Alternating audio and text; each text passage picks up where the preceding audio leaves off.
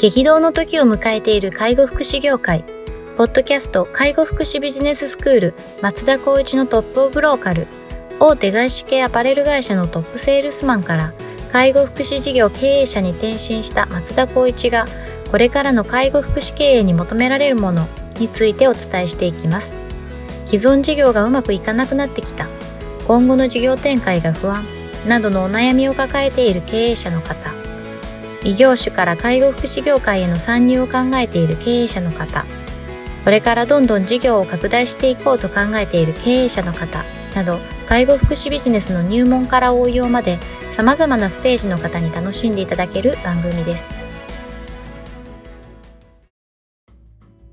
こんにちは、ナビゲーターの松本真二です。ポッドキャスト介護福祉ビジネススクール松田光一のトップオブローカル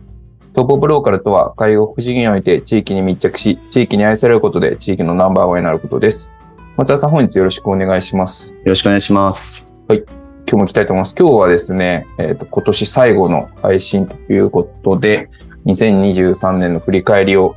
お届けできればというふうに考えておりますけれども、はい。はい、どうでしょうか ?2023 年振り返りまして、もうあっという間にですね。あっという間でしたねっていう、年始のなんか挨拶してもあっという間に尽きたような気がするんですけど、うん、自分の、まあ、あの、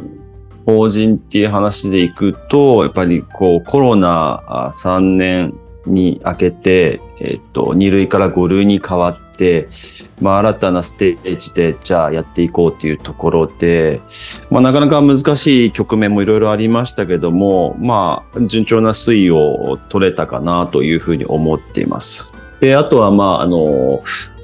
また、TOL でも取り上げたいと思うんですけども、子会社化をしたことによって、いわゆるその介護福祉医療も含めたソリューションを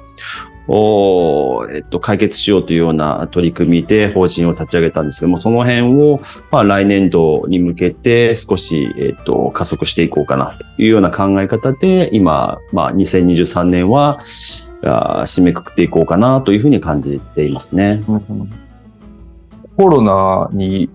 なったのは2019年の12月初旬というところみたいなので、はい、もう丸4年ですか、これで。そうですね。今今ぐらいからちょっと多分、2019年の今ぐらいからざわつき出したというか。そうですよね。ですよね。その時は多分名古屋駅のとあるビルの中で僕たち収録してたと思うんですけど、はい。あそこから閉鎖にそこは行かずに、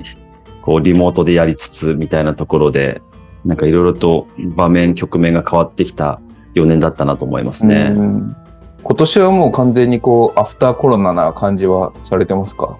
そうですね。まあ、そのコロナ、あまあ、ウイルスっていう部分で考えると、まあ、やはりこう変異してきてるっていうこともあるので、なかなか防ぎようがないっていうところ。ただ一方で、やはり私たちは医療的ケア自社を利用いただいてるっていうところもあるので、なかなかこれがこう標準化、平準化っていうのは難しいなっていうところもあって、で、じゃあ感染したらどう対応するかっていうところは通常の環境とは全く異なるので、なかなかこの部分は難しい部分は、まあ今、現段階でもやっぱりあるかなと思ってますね。うんうん事業的にはもう、あの、コロナの影響といいますか、っていうのはもう完全になくなってるような今年は感じでした？そうですね。まあ、あの、定量的な部分でいくと、その辺は解消できてつつあるかなと思ってるんですけど、一方でやっぱりその働く環境だったりとか、うん、まあ、利用いただいている方々っていう部分が、まあ、いい意味の悪い意味の多様性っていうところが少しこう、なんだろう、企業としてというか、事業所としてフィットするかっていうのはまだまだ試験的要素はあるかなと思ってますね。うんそういった？多様性っていうのはあれですか？なんか在宅勤務とかそういうまあそうですね。働く部分もそうですけど、多様性ってちょっとかっこよく言っちゃったかな。もうちょっと具体的に言うと、私はこれがいいけども、あまあ A さんはこっちがいいけど、B さんはこっちは嫌みたいなところを、どう事業所として、もしくは、あと企業として、えー、っと、どっちを正解にするかとか、っていうようなところが、こっち側の A さんとか A っていうパターンを推奨しちゃうと、B っていうところにやっぱりこう反感というか、うん。いや、こうしてほしいっていう部分が少なからず声が上がってくるっていう状況が、やっぱりこのコロナとか、まあその、いわゆる法律時代に合わせて少し選択肢が増えていくことによっての、なんだろうな、こちら側がこう準備しなきゃいけない時間っていうのが結構増えてきてるんじゃないかなっていうのは思いますね。結構そのコロナ、まあもう4年経ってますけど、こう、それによって何かこう大きく価値観が変容したみたいなところっていうのを、まあ経営の場面場面でも感じられることがあるってことですよね。うんうん、そうですね。まあやっぱりこう感染に対する対応の仕方ですかね、うん、まずは。うんじゃあ変異株が出てきてとか、あとはやっぱり、えっと、この時期になると、ノロだったりとか、インフルエンザだったりとか、症状がどういう症状によってどう対応するかっていうのも、結構やっぱり大、まあ、業務工数としては多くなってきてる印象があるので、この部分に関しては現場感としては大変な部分は多いだろうなっていうのはありますよね。うん、なるほどですね。まあ、そういうこともこの4年ぐらいで、まあ、皆さん適応していったっていうような感じなんだろうなというふうにお話聞きながら思ったんですけど、特にこの2023年でこうなんか印象に残っている出来事とかありますか？そうですね。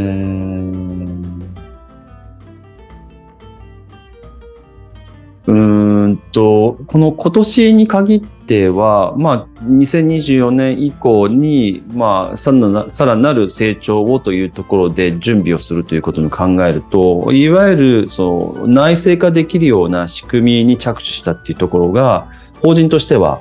まあ、大きな取り組みだったかなというふうに思っています。先ほどもお話ししたように、まあ、いろんな、あ多様性のところもあってて、あとはトレンド、時代も含めてですけども、働く環境だったりとか、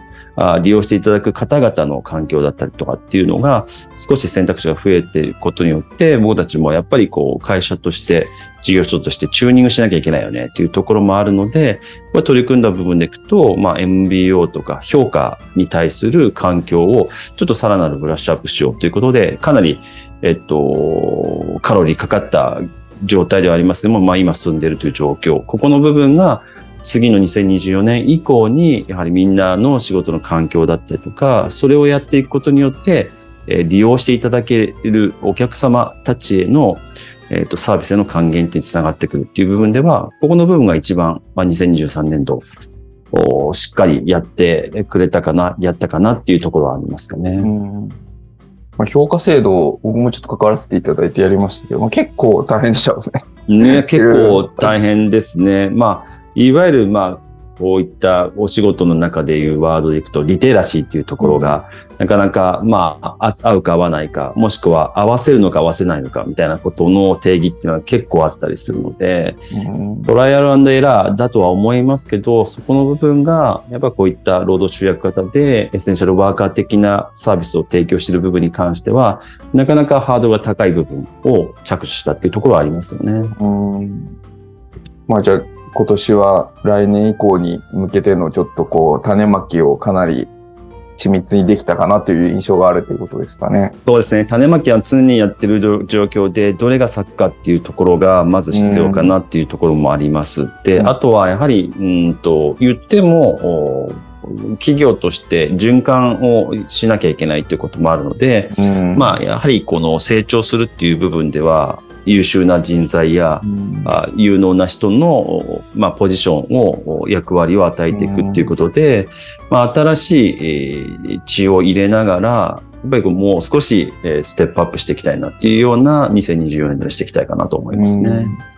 採用の面では今年どうでした？結構その専門職も含めて結構苦戦された1年というイメージ。そうですね。これは苦戦しましたね。まず面接方法を変えたりとか、あまあそれこそ私が介入しているところをなくしたりとか、いろんな試行錯誤を繰り返しはしたんですけども、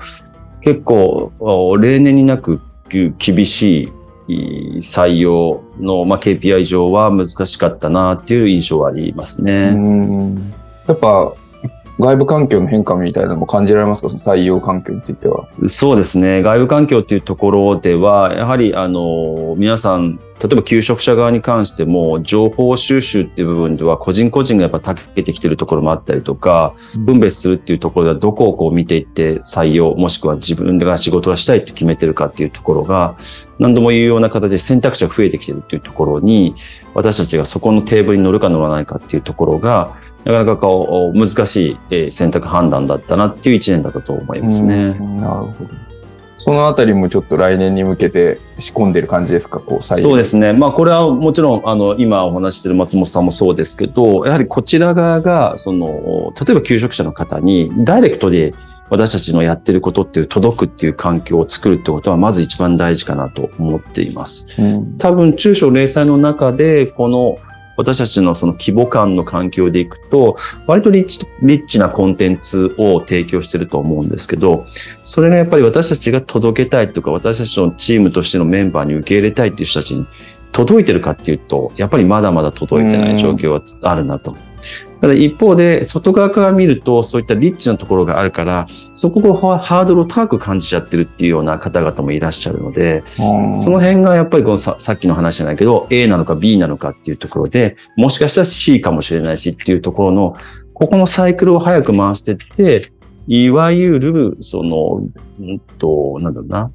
仮説検証ですかね。うん、これのサイクルがやっぱりちょっと今年1年なかなか難しかったなというか遅かったんじゃないかなっていうのはちょっと個人的には反省点も含め、うん、来年はとりあえず考えた部分での5割程度でもいいから、まずはこう、世の中に出しつつ、反応を見つつ、じゃあそれをどうするかっていうような形での、まあ、いわゆるこうソリューションのところをしっかりと構築していきたいかなと思いますね。わかりました。いや、まあ2023年はちょっとこういろいろ仕込みもありつつっていうようなところだったと思うんですけれども、またもうこれ年末25日ですね、今日配信させていただいて、もう皆さんもいろいろ振り返られる場面もあると思うんですけれども、そうですね。はい。またちょっと来年以降もぜひトップオブローカルをご視聴いただけるとありがたいなというふうに考えております。はい。はい。では本日は以上させていただきます。ありがとうございました。ありがとうございました。ポッドキャスト介護福祉ビジネススクール松田光一のトップオブローカル。